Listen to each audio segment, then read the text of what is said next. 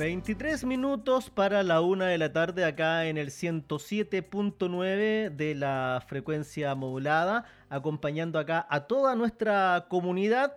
Y bueno, el tema que sin duda em, ha em, eh, llamado mucho la atención, los debates, los análisis, las discusiones, por qué ganó el rechazo, por qué perdió el apruebo, qué pasó con nuestro país, cómo pasamos de un 80% a un, a, un, a un 38% me, me, parece que era. Bueno, para hacer un análisis de esto me encuentro junto al profesor Ismael Roa de mm, la Universidad Miguel de Cervantes para hablar un ratito acerca de, de qué pasó en el plebiscito. ¿Cómo está, profesor? Un gusto saludarlo.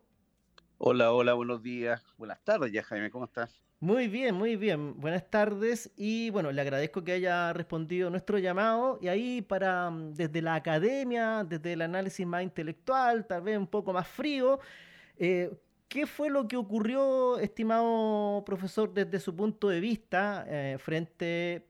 Habían, claro, bueno, todas las encuestas indicaban que iba a ganar el rechazo. Ahora lo que llamó la, atención fue eh, que fuera por, por tan amplio margen. ¿Qué fue lo que ocurrió, profesor? ¿Cómo lo ve usted?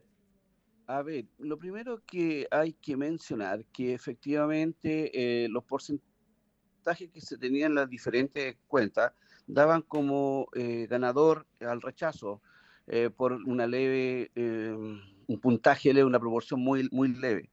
Y aquí se dieron varios factores que se han visto y se han analizado. Primero, tomar en consideración que la población, eh, el padrón electoral aumentó por tener un voto obligatorio, alrededor de 13 millones de personas. Fue así entonces que aparece una definición de una población silenciosa que aparentemente, y se ha dicho que es conservadora, que es de derecha, yo creo que no es así. Yo creo que la gente eh, entendió de una u otra forma este cambio era muy, eh, muy fuerte y muy grande, ¿ya? Eh, y que eh, se dieron cuenta, por otro lado, que habían grupos que se fueron, en cierta forma, fueron dividiendo, fragmentando esta sociedad, de tal forma que nos encontramos em, frente a una población dividida. Siempre las cartas fundamentales tienen que unir a, nosotros como los chilenos. Ahora, se pretendió también que este rechazo, eh, no, se, y se dijo que no era un viraje eh, al tema conservador, sino que es una expresión del descontento con el sistema político en su conjunto. Tal como más de alguna vez me escucharon, no había que perder de vista, ¿no es cierto?, que esto viene por un descontento popular de octubre del año 2019. Ahora bien, a mayor abundamiento, de la misma forma, hay que, eh, aparece que se triunfa la anomía, como se dice, o la anomia, es decir, la incapacidad que tiene la sociedad para consolidar un orden con los mínimos grados de acuerdo, cómo se fragmentó, se polarizó, ¿no es cierto?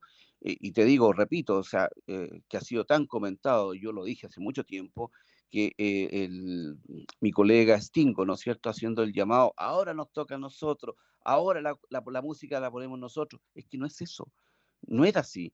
El mismo escritor Baradí que decía, eh, bueno, es que ahora nos toca a nosotros, tenemos que hacerlo sufrir un poquito. A ver, Estamos frente a la formación, nada más ni nada menos que la carta fundamental que regirá los destinos de este país por 30, 40, 50 años más.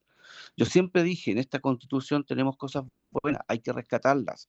Y hay otras que son muy aberrantes y hay que modificarlas.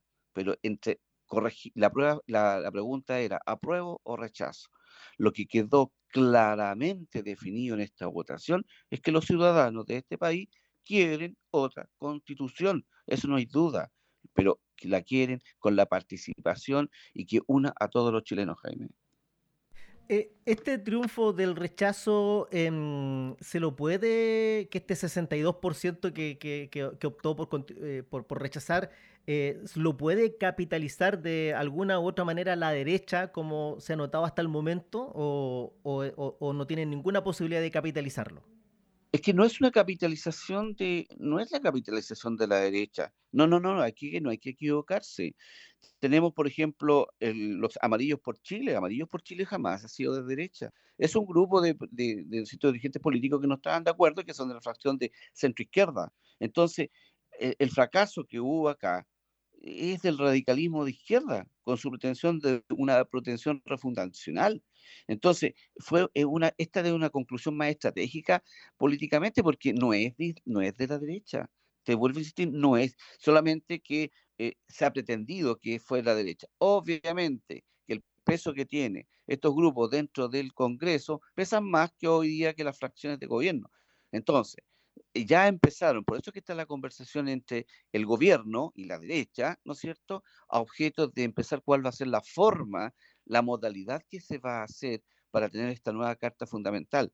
Y ojo, están ya apareciendo personajes importantes en nuestro país. Por ejemplo, el mismo presidente Lago. presidente Lago ya dijo, yo estoy disponible. Ya eh, nuestra expresidenta Michelle Bachelet también. Entonces, con una perspectiva abierta. No olvidemos que la constitución del 80 tiene 46 modificaciones, 45 46 modificaciones, y la última fue, ¿no es cierto?, eh, dentro eh, del presidente Lago, justamente. Entonces, por favor, el resultado de este plebiscito viene a demostrar la aguda crisis de legitimidad que tenemos sobre nuestras instituciones políticas. Ya lo que favorece el voto obligatorio es que aquellos grupos de mayor desafectación política lo hagan de ver como, como su voto. O sea, hay gente que no está de acuerdo. Por eso que apareció y por eso que yo digo de esta población silenciosa, porque nunca se esperó yo en un momento dije 52, eh, no, 54-46, que fue mi vaticinio, pero jamás el 62%, no, jamás lo dije, ¿ya? Entonces, aquí se instala una sensación de que se evitó un mal mayor, ¿ya? Pero no es una afirmación de las condiciones del Chile actual, es un voto desafectado, desilusionado, que ejerce el sufragio en busca de una opción que considera que menos les perjudique al pueblo. Ese es el tema, pero que aún se encuentra rumbo sobre que esta, cuál sería lo que lo beneficia, porque hay muchos tópicos que hay que ver, hay que analizar en su conjunto. Pero insisto, hoy día lo que tenemos que ver es que este, esta fragmentación entre nuestro mismo pueblo, entre, entre ciudadanos, no puede continuar. Algunas personas atribuyen el triunfo del rechazo a la influencia de los medios de comunicación que habrían instalado esta, esta situación de, eh, superioridad de, quienes eran partidarios del, rechazo. ¿Tiene que ver algo los medios de comunicación? Eh, también lo que se denomina las fake news, las mentiras que se instalaron, o, va por otro carril? Va por otro carril. Yo creo que los medios de difusión fueron, cumplieron con su rol eh, en el caso de difundir tanto la propuesta de la nueva de la constituyente a todos los ciudadanos, porque en ese sentido el ciudadano se encuentra más limitado o no le gusta leer, ¿ya? O no entender, porque yo siempre he dicho, leer es una cosa y comprender o entender es otra.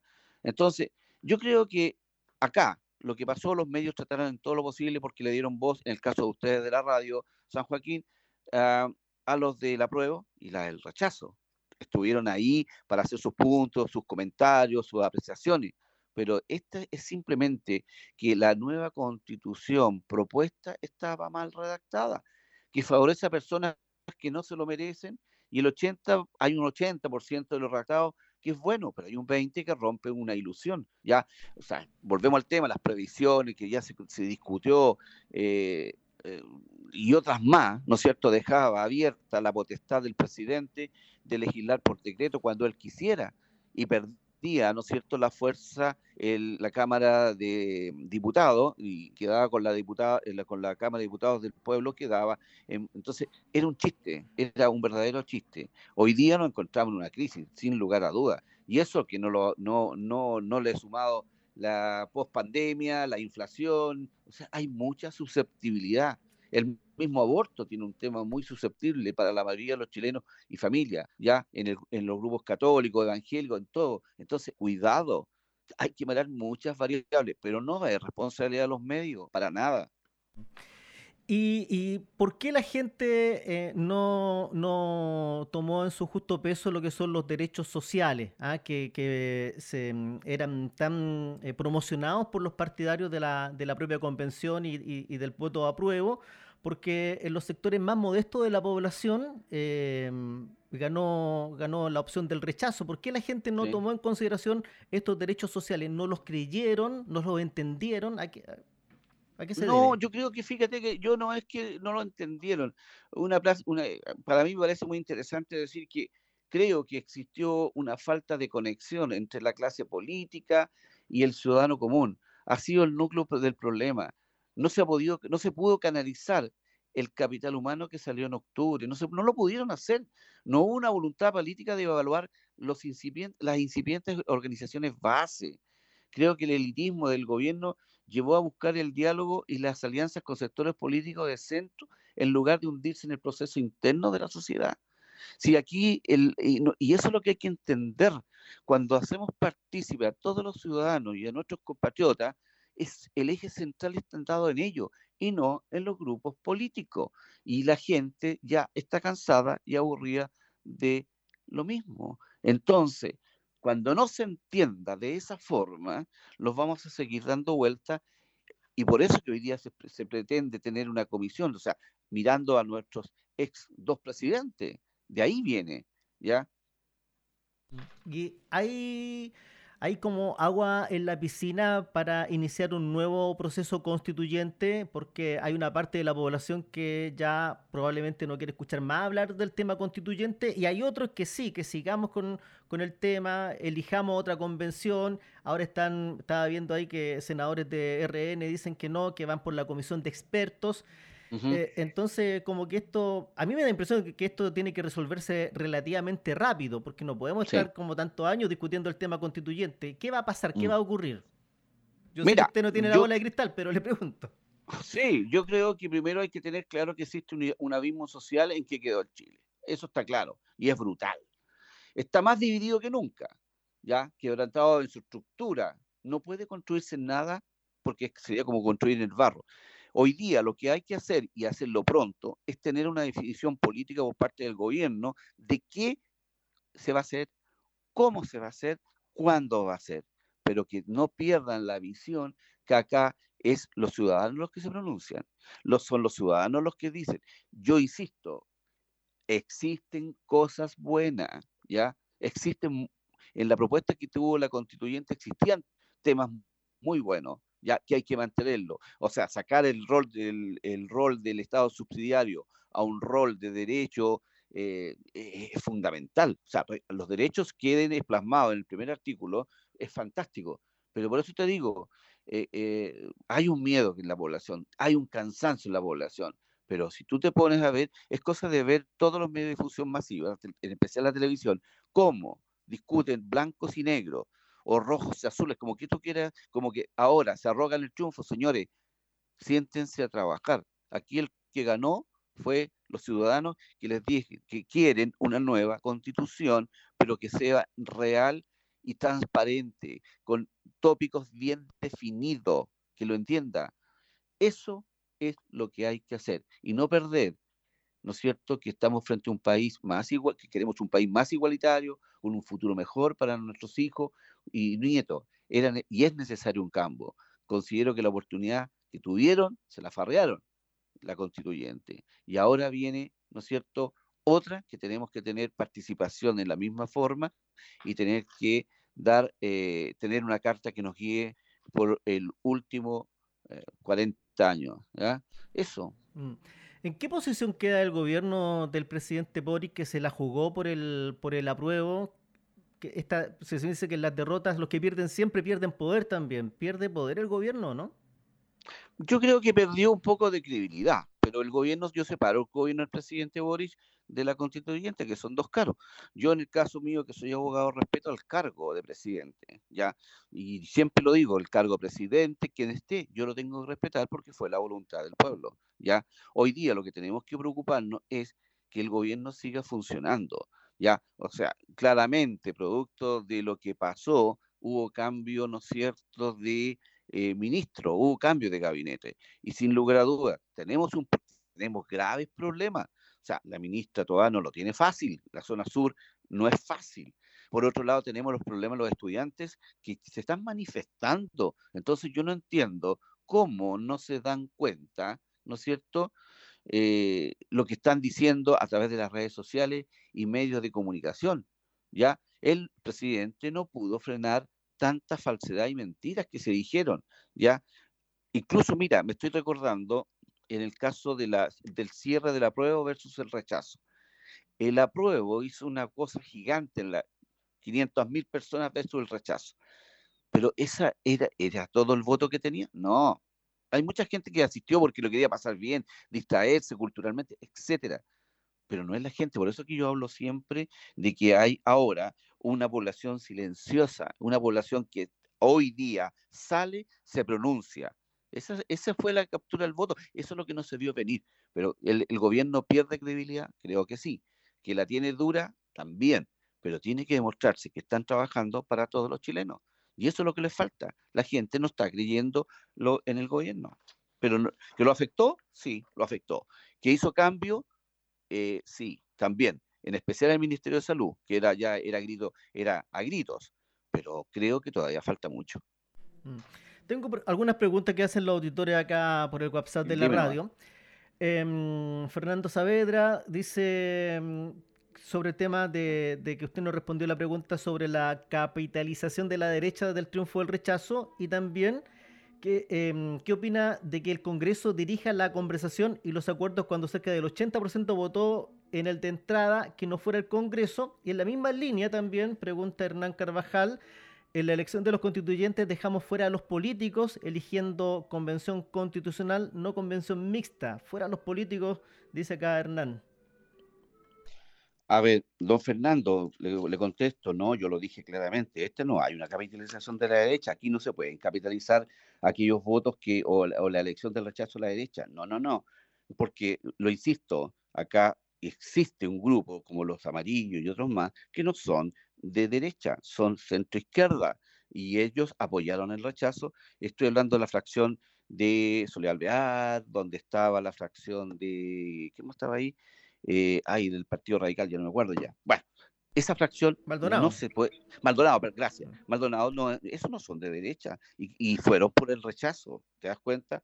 Ahora, yo creo que esto, los, lo que debiese formarse es una eh, comisión para dirigir, para dirigir, pero los tiene que existir una elección de constituyente en forma popular y los políticos fuera, ya no más no más, porque ahí sí que yo comparto con todos los ciudadanos, en el contexto de que van a ir buscar en el fondo su pretensión. Y aquí lo que queremos es que la voz del pueblo se escuche, no la voz de los políticos. Los políticos no pueden estar participando, no pueden ser eh, parte de eso. Aquí tiene, los expresidentes creo algo tienen que decir, por eso hablé de don Ricardo Lago, de Michelle Bachelet, que, eh, porque incluso, ¿te acuerdas de que se ha dicho que en el periodo de la presidenta Bachelet existía un proyecto de eh, una nueva constitución. Si, existe, partamos de algo. Yo creo que no podemos partir de un eje blanco. Ahí, saquemos lo bueno, mejore, y lo malo, cambiémoslo, terminemos con algo. Pero te vuelvo a insistir, repito, para, para, el querido Fernando y don Hernán, no hay capitalización, no estoy de acuerdo con la capitalización del voto por la derecha y los políticos fuera. Ya basta. O sea, los políticos del Congreso, entiendo, o... Sí, claro. Ya. No, yo creo que, no, no, no, yo creo que todas las fracciones políticas, aquí tiene que ser el pueblo que se manifieste. Yo insisto, yo las yo creo que una mejor carta fundamental, y por eso que me dolió, me dolió que se haya trabajado y perdido un trabajo tan, porque habían constituyentes de gran valor, profesores conocidos, conocidos, ya, no, no estoy hablando de, de, de Atria, estoy hablando de otro, Esquella, saquen la facción política y vean el aporte que podría haber hecho el, profesor Esquella. Pero no sé qué pasó al interior, no sé, ya se y nosotros estamos fragmentados, eso, eso es lo, lo, doloroso. ¿Usted cree que se debe persistir por el mismo camino de elegir una convención eh, paritaria, con escaños reservados, em, eh, y todo lo que implicaba lo que hizo la, la, antigua convención, o habría que tomarlo por otro camino, ¿ah? con los cupos independientes también. No, yo creo que, a ver, yo creo que eh, debiese ser paritaria, no hay por qué, por qué no. Y con los escaños reservados, ¿por qué vamos a hacer diferencia con los pueblos originarios? No, no, no, no, no va por ahí, ¿ya? Yo creo que en el fondo se malentendió cuando hablaban de los escaños reservados. No, yo creo que aquí todos participan. Aquí no hay gente de primera, gente de segunda clase. Aquí somos todos chilenos. Y esta carta tiene, fundamental, tiene que dirigir los destinos de Chile. No de unos pocos, es de Chile. Bueno, aparte que los pueblos originarios ni siquiera ellos votaron por el tema sí, Y los privados de libertad tampoco, los privados de libertad que están ahí participaron y ganó el rechazo, los que están en las cárceles. Entonces, te das cuenta que es una cosa muy loca. Mm.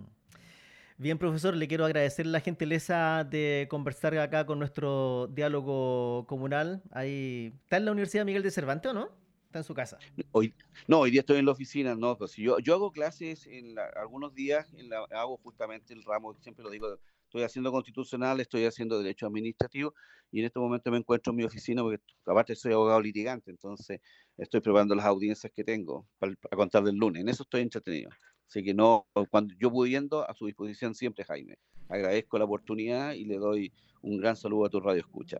Muchísimas gracias, un abrazo gigante, que tenga una muy buena jornada. Igualmente, gracias a ustedes.